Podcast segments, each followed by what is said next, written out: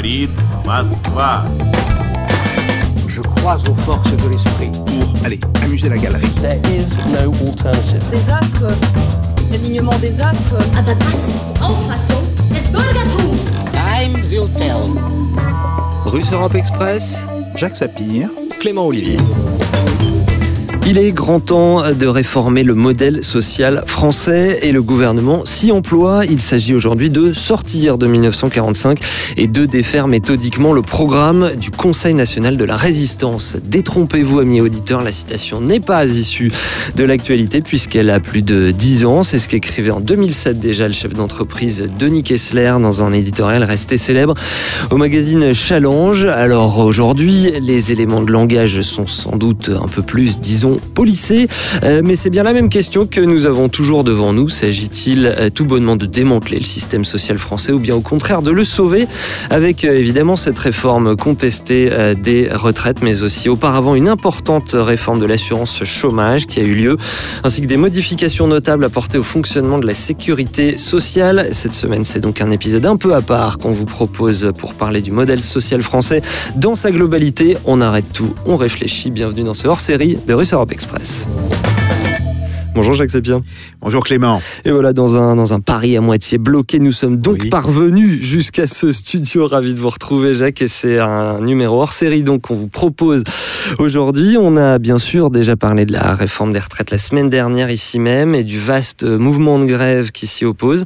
Il se trouve euh, qu'on s'est rendu compte en travaillant sur tout ceci, euh, eh bien qu'un certain nombre de choses qui nous semblaient assez importantes n'étaient peut-être pas si claires que ça pour tout le monde euh, concernant notre système social, que ce soit chez une partie de, l'opinion publique, dans, le débat public en général.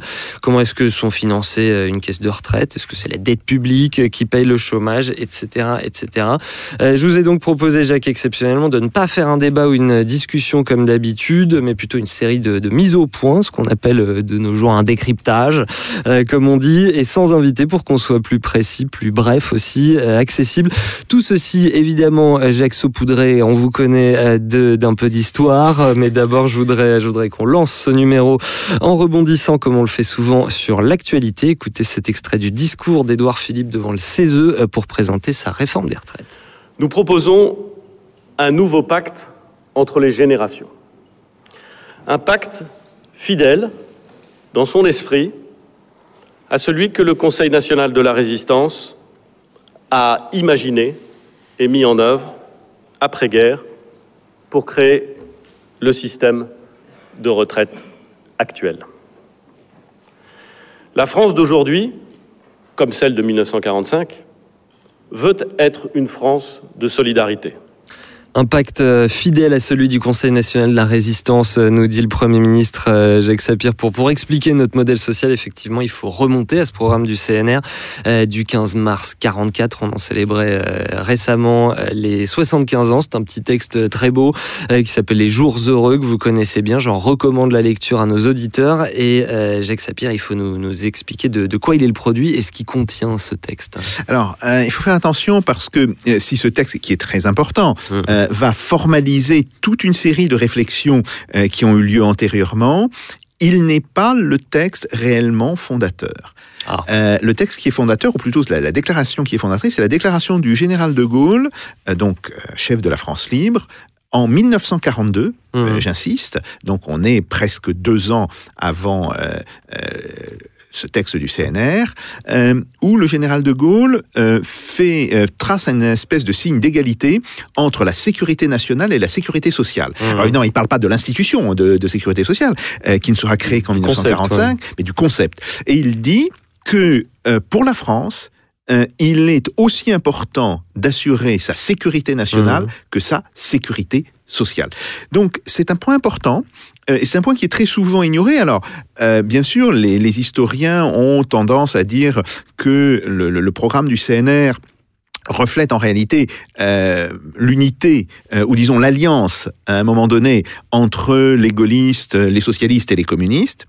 Mais c'est oublier un peu vite le fait qu'il y avait au sein des gaullistes, en tous les cas euh, pour le général de Gaulle lui-même, une perception euh, des, euh, je dirais, de l'impératif social, Mhm. euh, qui vient d'ailleurs du fait que euh, il est abonné depuis 1938 ou même, ou même 1937 euh, au journal euh, des chrétiens de gauche, l'Aube, Mmh. euh, dont seront issus d'ailleurs toute une génération de résistants, et qu'il prend d'une certaine manière parti sur la question sociale. Donc ça, c'est un point extrêmement important euh, parce que ça montre qu'il y a, je dirais, toute une profondeur en amont Mmh. de ce texte du CNR. Et même, euh, même avant cela, euh, quand euh, le général de Gaulle dit que la sécurité sociale, c'est la sécurité nationale, est-ce que ce n'est pas la même idée que, que l'OIT qui est fondée au sortir de la Première Guerre mondiale en 1919 Euh, Là, c'est le centenaire dont, on en célèbre, et qui dit, l'OIT, l'Organisation internationale du travail, qui dit cette phrase célèbre que la, la- la paix entre les nations ne peut se faire sans un traitement décent des travailleurs. Est-ce que ce n'est pas un peu la même idée aussi? Alors, c'est une idée parallèle, hein, c'est une idée et, et- et certainement convergente. Euh, c'est l'idée que euh, alors, qui, était développée dans beaucoup de mouvements syndicaux, euh, qu'il faut arriver à des règles communes, des règles qui soient euh, applicables à l'ensemble, en tous les cas, des pays développés, parce que vous savez, euh, l'OIT, évidemment, euh, c'est aussi une production euh, du traité de Versailles, comme la Société des Nations, mais la Société des Nations, on le sait, elle ne regroupait que les Mmh. pays développés. Par exemple, tout le monde colonial est exclu euh, de, la, de la Société des. Nations. Donc euh, ça, c'est quand même un, un point important. Mais oui, c'est vrai, euh, il y a cette idée que les mouvements syndicaux doivent euh, arriver à se coordonner, doivent arriver à imposer des règles euh, qui sont des règles euh, globales.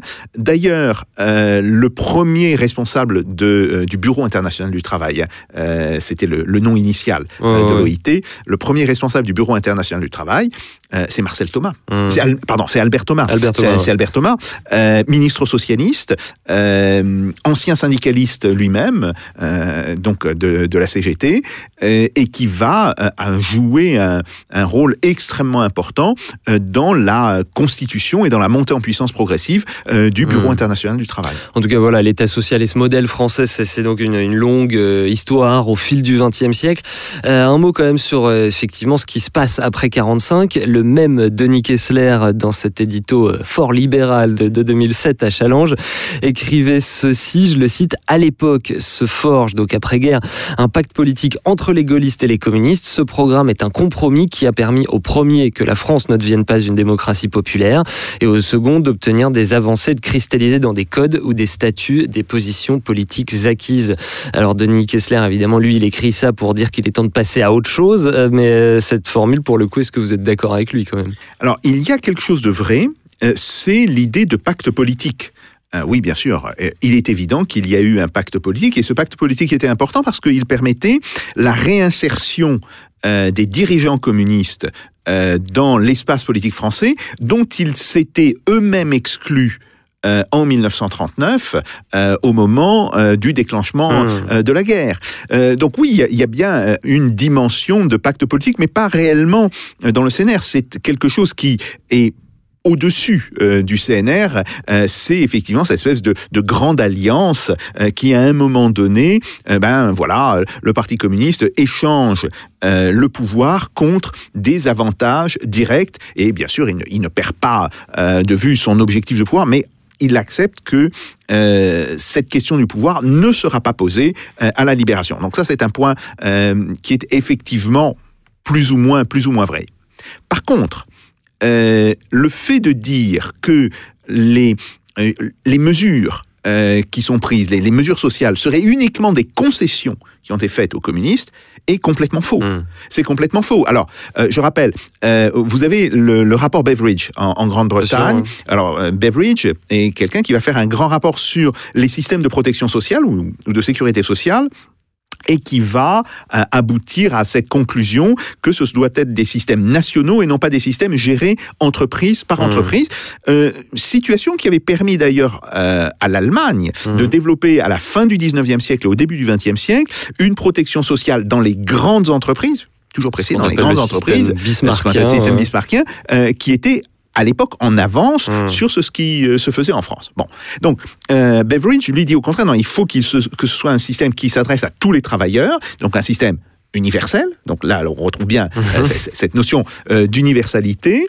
Et l'un des premiers lecteurs du, lecteur, du rapport Beveridge, c'est le général de Gaulle. Hum, encore lui. Voilà, et il faut savoir que il a annoté Mhm. euh, et, et- et on a dans, dans ces archives encore euh, des pages annotées euh, du rapport Be- Beveridge, ce qui, encore une fois, euh, indique bien qu'il y a une réflexion sociale dans la pensée du général de Gaulle qui n'est pas réductible aux alliances qu'il peut passer à un moment Mhm. donné avec un parti, euh, le Parti communiste. Par ailleurs, il faut quand même toujours rappeler qu'il y avait de nombreux socialistes euh, au sein euh, de la France libre Mhm. euh, dès 1940-1941. René Cassin euh, en est l'un d'entre eux, certainement euh, celui qui est le plus connu, qui va d'ailleurs euh, aider le général de Gaulle à définir en termes de droit constitutionnel les pouvoirs de la France libre. Bref, il y a globalement un ensemble de gens qui réfléchissent à cette question sociale et on ne peut pas réduire justement ce qui en sera le résultat, c'est-à-dire le, le programme du, du Ouais, ouais. CNR, à une simple alliance politique Mmh. qui serait évidemment une alliance politique conjoncturelle. En tout cas, ce qui est certain, c'est qu'à l'époque, c'est un compromis qui fonde bah, le modèle social français actuel. Euh, Édouard Philippe y fait référence. Euh, L'ironie, c'est qu'actuellement, il fédère plutôt la gauche et la droite, mais contre lui, euh, contrairement au- au- à ce programme du, du CNR. Euh, et euh, ce sur quoi on arrive au, au cœur de cette émission, Jacques, trois points. Euh, D'une part, les retraites. Euh, D'autre part, la sécurité sociale. euh, et troisièmement, l'assurance euh, chômage. Évidemment, actuellement, on est en pleine réforme des retraites. C'est ce qui nous donne l'occasion de parler tout ceci. Et il faut peut-être nous expliquer tout simplement comment fonctionnent nos retraites. Parce que je crois que c'est une incompréhension qu'il y a assez fréquemment et parfois même chez des confrères, à moi. Alors, tout d'abord, il faut rappeler une chose. Ce qui caractérise le système français, c'est que c'est un système certes national, mais qui n'est pas mis en œuvre par l'État, qui, en tous les cas, au départ, euh, quand est constituée euh, la sécurité sociale, euh, est fondé sur le principe du paritarisme. Autrement dit, les syndicats et le syndicat patronal, euh, ex-comité des Mmh. forges, euh, ex-CNPF, bon, aujourd'hui qui s'appelle le MEDEF, euh, s'entendent.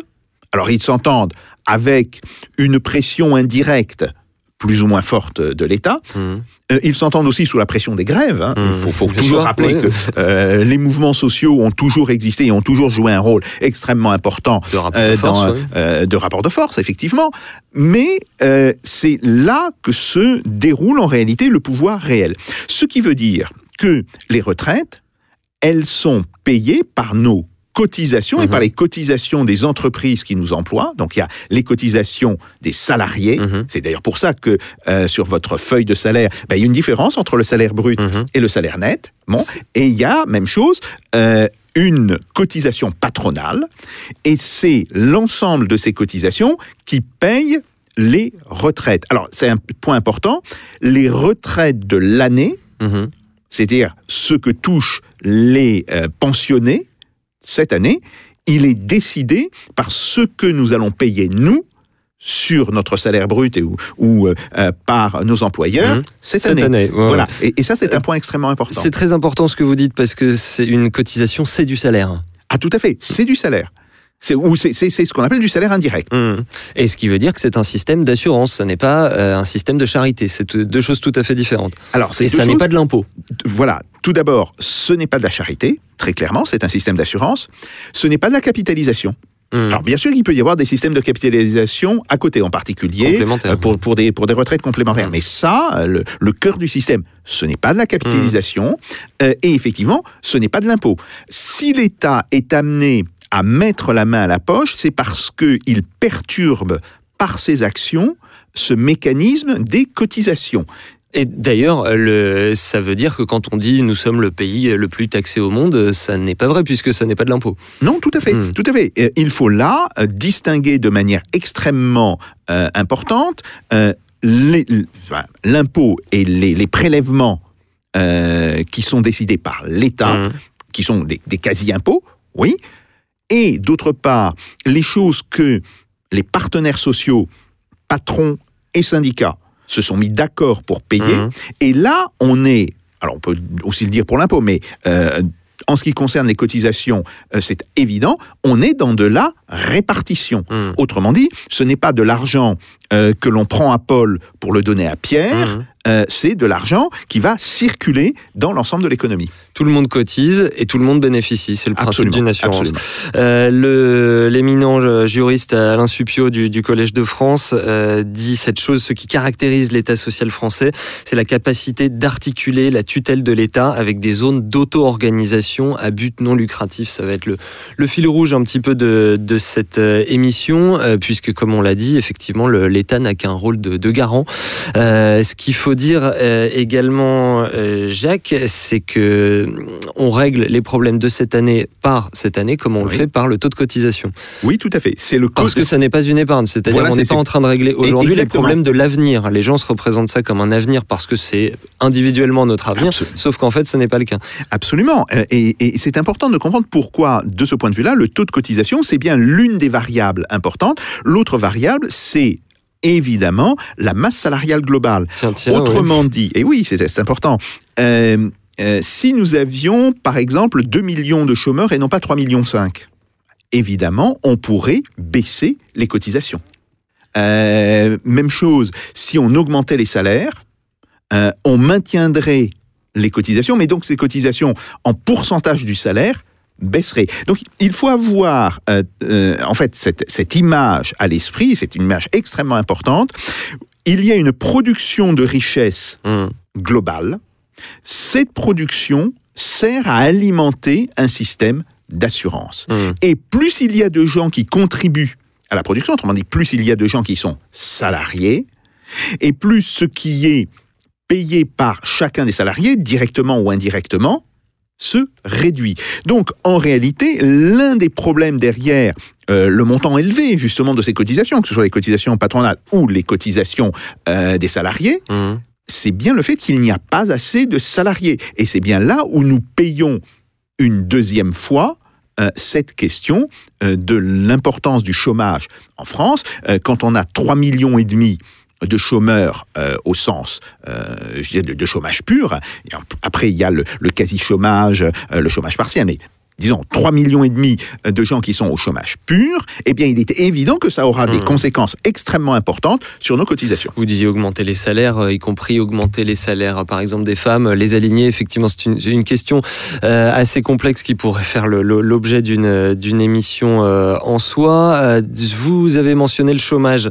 Euh, point commun, il y a également une remise en question dans l'assurance chômage du paritarisme et une reprise en main par l'État. Il faut, il faut nous en dire plus. Oui, tout à fait. Et- et là encore, on voit euh, la main de l'État euh, devenir de plus en plus lourde. Alors, euh, c'est l'un des résultats, par exemple, de la loi qu'a fait, enfin, oui, qu'a fait voter Mhm. Emmanuel Macron en 2018. Euh, en fait, l'État fixe des objectifs. La, la loi à venir professionnelle, Voilà. ouais, septembre si, 2018. si les, si les partenaires sociaux ne sont pas capables d'atteindre ces objectifs, Mhm. c'est l'État qui se substitue aux partenaires sociaux. Alors, Il faut préciser que jadis, ça n'était pas le cas. L'État ne fixait pas en amont des Non, objectifs non, pour euh, les à négociations Eh, par Alors, il pouvait, il pouvait donner des pistes. Il pouvait dire que il souhaitait que l'on aboutisse à tel résultat, Mhm. mais il laissait de manière globale la décision euh, entre les partenaires sociaux, entre les mains des partenaires sociaux, donc entre euh, les syndicats et euh, le syndicat patronal. Alors, euh, le point est important, parce que ça veut dire que l'État est en train de se substituer, enfin de, de démanteler euh, le système paritaire Mhm. français et de se substituer justement euh, aux partenaires sociaux.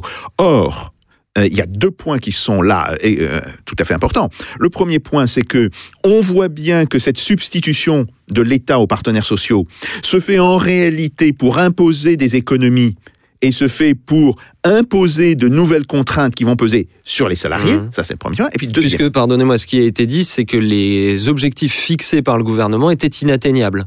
Tout à fait. Les objectifs fixés en amont ont été inatteignables, ce qui a permis au gouvernement de reprendre la main, justement. Et là, d'ailleurs, il faut dire une chose, c'est que euh, le MEDEF euh, peut ne pas faire l'effort nécessaire Mhm. pour aboutir à un accord avec les Oh, syndicats, sachant, mais non, mais euh, sachant qu'à ce moment-là, l'État va automatiquement reprendre la main, et quand il sait que l'État lui est euh, plutôt favorable, Mhm. il peut s'estimer gagnant. Euh, D'ailleurs, euh, on a un petit peu le- la, même situ- la même situation sur les retraites. Les seuls qui ont été hautement euh, laudateurs euh, du discours d'Édouard Philippe, euh, c'est le MEDEF, c'est Monsieur euh, Roux de Bézieux. Mhm. Bon, alors, ça serait évidemment différent si, admettons qu'il y ait une autre majorité en France, Mhm. et que l'État soit puisse être considéré comme euh, en support aux salariés. Là, on peut penser que le MEDEF aurait probablement Mm. fait un accord pour éviter justement de voir l'État se substituer à la négociation paritaire. Mais la négociation paritaire, c'était donc un- une forme de contre-pouvoir à l'État. C'est ça qui est important dans notre, dans notre système démocratique, Tout à euh, qui fait. est un système de protection sociale démocratique. C'est-à-dire, c'est la différence entre l'État social et, euh, et ben, le bloc de l'Est euh, à l'époque. Il y avait un système Alors de tout à protection. fait, et c'est même bien antérieur à ça. C'est même bien antérieur à ça. En réalité, il y a dès la fin du 19e siècle la montée d'une méfiance extrêmement importante des syndicats et, et du mouvement social Mhm. euh, par rapport, que ce soit évidemment au patronat, Mhm. ça, ça se comprend, mais aussi par rapport à l'État. Mhm. Parce que l'État, à l'époque, euh, il faut se rappeler, euh, c'est l'État de la matraque. Oui, c'est Les fait syndicats sont interdits, ouais. Oui, euh, c'est l'État, c'est l'État de maintien. Et même quand les syndicats seront réautorisés, vous savez, ils ont été réautorisés sous le Second Empire hein, par Napoléon III. À la fin du 19e, bon, ouais. Même à ce moment-là, malgré tout, l'État est plutôt du côté des patrons, et Mm. même assez fermement du côté des patrons, plutôt que du côté des ouvriers. Ce qui fait que l'idée d'une auto-organisation Mhm. et l'idée, euh, en fait, euh, d'une organisation, voire avec euh, une partie du patronat, apparaît comme beaucoup plus intéressante euh, que de se mettre dans Hmm. les mains de l'État. Et on voit bien là quelle est la spécificité de la France. Euh, en Allemagne, vous avez euh, une situation où, dans les grandes entreprises, en particulier Krupp, mais pas seulement, enfin, on parle toujours de Krupp, mais le, le système de Krupp a, a, je dirais, a émergé aussi dans d'autres très grandes entreprises. Ce sont des grandes entreprises qui décident parce qu'elles ont besoin de travailleurs qualifiés et que ces travailleurs qualifiés sont en relatif petit nombre à Mhm. l'époque, euh, y compris en Allemagne, euh, de donner des avantages particuliers. Euh, mais ce qui veut dire que les gens qui travaillent dans des petites entreprises, des entreprises sous-traitantes, bon, etc., sont exclus du système. En France, vous avez au contraire un système qui vise à atteindre d'une certaine manière l'universalité, mais vise à atteindre cette universalité euh, en mettant l'État de côté ou en utilisant l'État uniquement comme garant en euh, dernier recours. Hmm. D'ailleurs, je rappelle euh, les deux grandes négociations que nous avons eues au XXe siècle. 1936, les accords Matignon. Bon. Et puis, les accords de Grenelle En en, 68. 1968. À chaque fois, l'État, d'abord, dans les accords Matignon, était simplement observateur. Mhm. L'État n'est pas intervenu euh, dans euh, les accords Matignon. Et dans les accords de Grenelle, l'État co-signe l'accord parce qu'il est lui-même impliqué en tant qu'État employeur. Mhm. Et, et ça, c'est une grande différence. hein. Entre 1936 et 1968, c'est le, le développement d'un secteur d'État Ouais, ouais. euh, extrêmement important. C'est le problème de, de la fonction publique, c'est le problème des- des fonctionnaires. Bon. Mais Je sais pas Euh, si c'est un problème, mais. non, non, oui, non, mais c'est c'est- euh, c'est le problème qui est posé à l'État, c'est Oui, que oui. il ne peut pas décider que euh, les ouvriers euh, et les patrons se mettent d'accord, alors que lui, euh, en Hmm. tant que patron, ne, ne- Oui, ne- ne serait pas partie prenante. Donc. Voilà, il, Tiens, il est obligé, il, il est obligé euh, d'intervenir de ce point de vue-là. Euh, ce qui est important, c'est que ce n'est pas un accord qui a été signé entre les syndicats et l'État. Et le gouvernement. Et oui, tout à fait. C'est quelque chose où il y a justement ces trois signatures.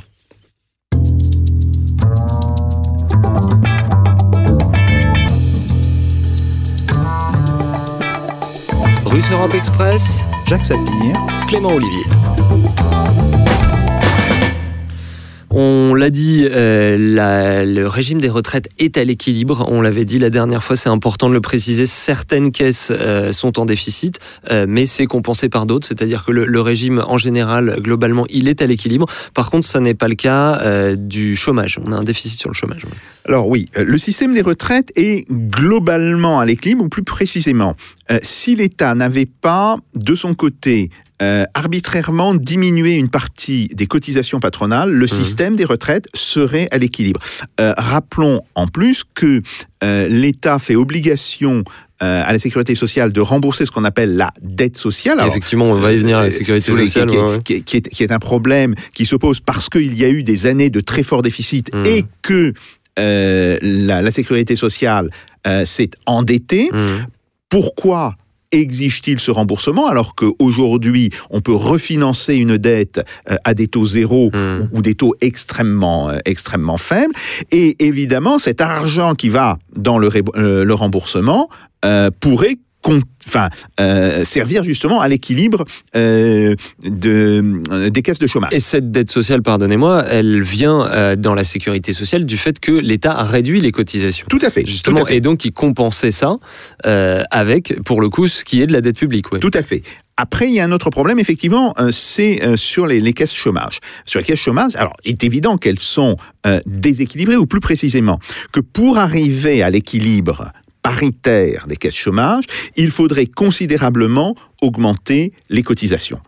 Mais ça, c'est, je le répète, c'est le poids des 3 millions et demi de chômeurs que Mm. nous avons aujourd'hui. Et au-delà de tous les gens qui sont dans une situation de quasi-chômage euh, et qui doivent aussi être secourus. Donc, euh, il y a là un véritable problème. Et on peut dire que l'absence d'une politique réelle euh, de plein emploi euh, par les différents gouvernements, parce que euh, il n'y a pas que le gouvernement d'Emmanuel Macron qu'il faut mettre en cause à ce, euh, à ce niveau-là. Il y a le gouvernement de François Hollande, enfin les gouvernements de François Hollande, il y a les gouvernements de Nicolas, Nicolas Sarko- Sarkozy. Sarkozy, il y a les gouvernements de Jacques Chirac euh, depuis le début des années 2000. Bon, il y a globalement euh, cette espèce d'abandon de l'objectif euh, de, de plein emploi. Or, il faut savoir que plus on se rapproche du plein emploi, euh, plus mécaniquement toutes les caisses sociales Mhm. paritaires sont équilibrées. Donc, il a la vraie responsabilité des gouvernements, c'est de ne pas faire du plein emploi euh, le, euh, je dirais, l'objectif de politique économique maximum. Euh, et évidemment, comme le chômage déséquilibre les caisses paritaires, on dit mais regardez, ça impose des cotisations sociales qui vont maintenant rendre le coût du travail exorbitant en France par rapport à d'autres pays. Alors, il y a d'autres raisons en réalité, hein, et, on sait qu'il y a des pays où le coût du travail est très bas, tout simplement parce que euh, ces pays bénéficient ou euh, subissent des taux de change qui sont particulièrement bas et qui sont euh, Hmm. particulièrement favorables euh, justement euh, pour le développement de leurs activités. Mais Mais- ça, c'est un problème. Et, et le fait de dire aujourd'hui que euh, les cotisations sociales sont devenues un problème pour la compétitivité Mm. de l'économie française, c'est en réalité renverser le problème. Le vrai problème, c'est plutôt la marche vers le plein emploi. Hmm. Il faut qu'on parle quand même un peu également de, de sécurité sociale. Vous l'avez, vous l'avez déjà euh, abordé. Elle, elle est revenue à l'équilibre. Oui, la sécurité sociale. Alors, globalement, parce que, attention, dans la sécurité sociale, vous avez le pôle retraite, le pôle vieillesse, donc euh, chômage, et Mhm. puis vous avez un, un pôle accident. Mhm. Hein, Parce que, il faut rappeler, la, la, la sécurité sociale vise à protéger les travailleurs des trois risques Hmm. le risque maladie, le risque accident et le risque vieillesse. Hmm. Euh, oui, globalement, aujourd'hui, euh, la sécurité sociale serait largement à l'équilibre si l'État payait ce qu'il doit payer, ou plus précisément, si l'État d'abord n'avait pas baissé artificiellement les cotisations euh, des employeurs, euh, des patrons, et évidemment, quand il le fait, ben alors il dit oui, mais euh, je vais compenser. Très bien. Mais on a un problème qui se pose justement cette année, euh, 2019. Hmm. Euh, l'État réduit des cotisations, alors cette fois-ci des cotisations salariées, pour donner du pouvoir d'achat aux gens, mais il ne compense pas. Et donc on est ramené à ce problème, c'est que l'État impose de nouvelles charges au système paritaire Hmm. et ne joue pas son rôle à ce moment-là. Évidemment, euh, si l'État ne veut pas payer, il doit laisser le système paritaire fonctionner sans intervention. Et s'il intervient, on peut tout à fait considérer qu'il doit, ou il, il est nécessaire à court terme qu'il intervienne, alors il doit immédiatement compenser les effets de ces C'est interventions. les fameuses mesures gilets jaunes dont Tout une bonne partie a été financée euh, par la sécurité sociale. Absolument. Et donc, on a pris, euh, là, pour le coup, dans la poche de Pierre euh, pour donner de l'argent à Paul. Est-ce que ça aussi, c'est une remise en cause euh, du modèle euh, social français tel qu'il existe depuis euh, l'après-guerre, c'est-à-dire le fait qu'il y a des dépenses préaffectées? Ah oui, Quand vous fait. cotisez euh, pour euh, la sécurité sociale, ça ne peut pas servir à euh, construire des autoroutes, que sais-je, ou euh, faire des mesures gilets jaunes. C'est censé être utilisé pour la sécurité sociale. Oui, oui, tout à fait. Euh, et là encore, si vous laissez, soit on se décide de respecter euh, ce qu'est un système paritaire, bon, quitte à l'encadrer, euh, quitte à, à dire qu'on souhaiterait qu'il évolue dans telle ou telle direction, mais on le respecte, soit, et c'est ce que fait l'État, et il ne le fait pas évidemment simplement euh, depuis Emmanuel Macron, euh, les interventions euh, de l'État sont plus anciennes, mais c'est vrai qu'elles ont pris une dimension, euh, elles ont pris un, un montant particulier euh, sous Emmanuel Macron, euh, l'État intervient et de fait, euh, il déséquilibre de lui-même un système paritaire, mais il ne joue pas son rôle de euh, rétablisseur d'équilibre en dernier ressort. Et ça, c'est un problème énorme parce que ça crée d'une certaine manière l'illusion d'un déficit. Et euh, je, le, je le redis, Mmh. qu'il s'agisse du système des retraites, qu'il s'agisse en globalement de la sécurité sociale, tout le discours sur ah, le système n'est pas soutenable, euh, il faut qu'on, il faut absolument qu'on le remette à l'équilibre, sinon euh, ce sont nos enfants ou nos petits enfants qui vont payer. C'est faux. En réalité, le système est globalement à l'équilibre euh, s'il n'y avait pas l'État qui prélevait de l'argent justement pour le distribuer à d'autres et essentiellement au patronat. Et Alors, c'est un problème intra, euh, à l'intérieur de chaque génération, et pas un problème qui se repousse à nos petits-enfants. Non, c'est un problème qui est justement intragénérationnel et pas inter Et pas euh, intergénérationnel. euh, générationnel. Et ça, c'est un point extrêmement important, même s'il est présenté aujourd'hui comme un problème intergénérationnel, ce Hum. qu'il n'est pas. Euh, pour euh, finir, Jacques, tout ce que vous nous décrivez, cette reprise en main euh, par l'État, des gens qui sont attachés à la justice sociale, qui nous écoutent, se disent peut-être, mais l'État, c'est quand même ce qu'on essaye de défendre. Mais est-ce que justement cette vision de l'État, c'est, une vision dont on est héritier, une vision du, 20e siècle, alors que vous l'avez déjà évoqué, au, 19e siècle, il y avait une méfiance de l'État. Est-ce qu'on ne serait pas en train de commencer à revenir vers ça? Et finalement, est-ce que ce retour vers ça, ça ne serait pas la définition même du néolibéralisme, c'est-à-dire plutôt qu'un démantèlement pur et simple de l'État, un affaiblissement euh, de l'État comme acteur économique, mais euh, au service du privé, faut-il le dire Alors, euh, et on, on est en présence aujourd'hui d'une privatisation de fait de l'État, ou plus précisément, l'État n'a plus comme objectif final le bien public.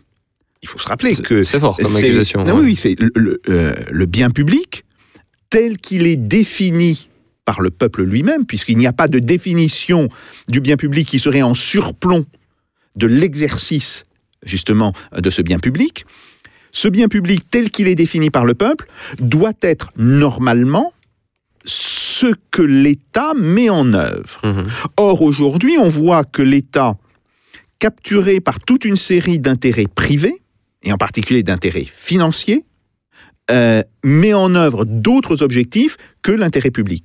Ce qui veut dire De façon structurelle, parce que ça peut De- faire un peu complot comme non, ça. non, mais faut- non, non, oui, c'est pas un complot, c'est structurel. ouais, ouais. C'est- effectivement structurel. C'est ce que l'on appelle effectivement le néolibéralisme. C'est produit d'un rapport de voilà, force, Et c'est ce en quoi, d'ailleurs, euh, le néolibéralisme n'est pas directement comparable à l'ancien Hmm. libéralisme qui existait au euh, 19e, voire au 18e siècle. Oui, en, en quoi justement Ben justement, c'est que euh, dans la théorie libérale, euh, en fait, euh, on veut pouvoir se passer de l'État. Sauf peut-être pour des, des fonctions régaliennes. Euh, Il y a une, une citation célèbre euh, d'Adam Smith euh, où il dit à un moment donné, la défense est plus importante que l'opulence. Donc, Mhm. euh, c'est dans la richesse des nations, hein, Mhm. the, the wealth of the nations. Ouais, ouais. Euh, bon. Mais euh, ce qui se passe aujourd'hui, euh, c'est bien le fait que on a une administration publique qui n'est pas l'État au niveau principiel. L'État au niveau principiel, ce sont des institutions politiques, Mhm. euh, ce sont des institutions sociales. Bon, mais nous avons une administration publique qui, en réalité, sert d'autres fins que ces fins du bien commun, que ces fins euh, de bien public. Et c'est ça qui pose aujourd'hui un problème. C'est pour cela que euh, il y a d'abord des mouvements sociaux extrêmement importants, mais qu'il y a aussi la montée de cette méfiance euh, des citoyens, du peuple, vis-à-vis des instruments de l'État.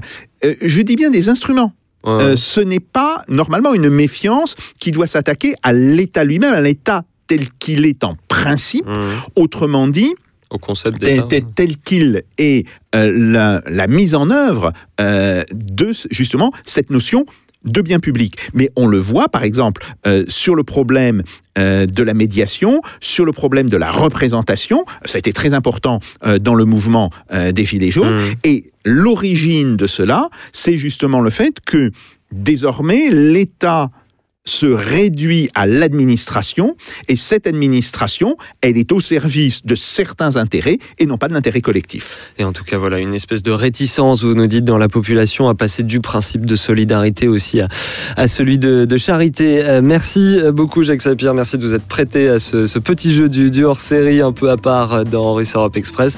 C'était donc euh, notre modeste contribution au euh, débat public, amis auditeurs, à ces questions fondamentales qui reviennent euh, fort heureusement sur le devant de la scène par les temps qui courent.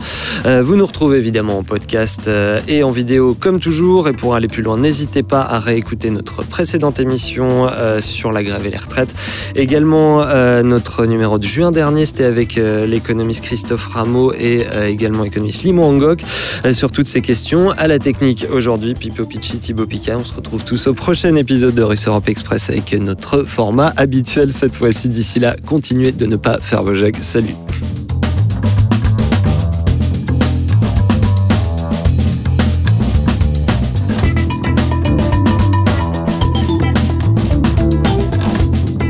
This is provocation. Let them do. No.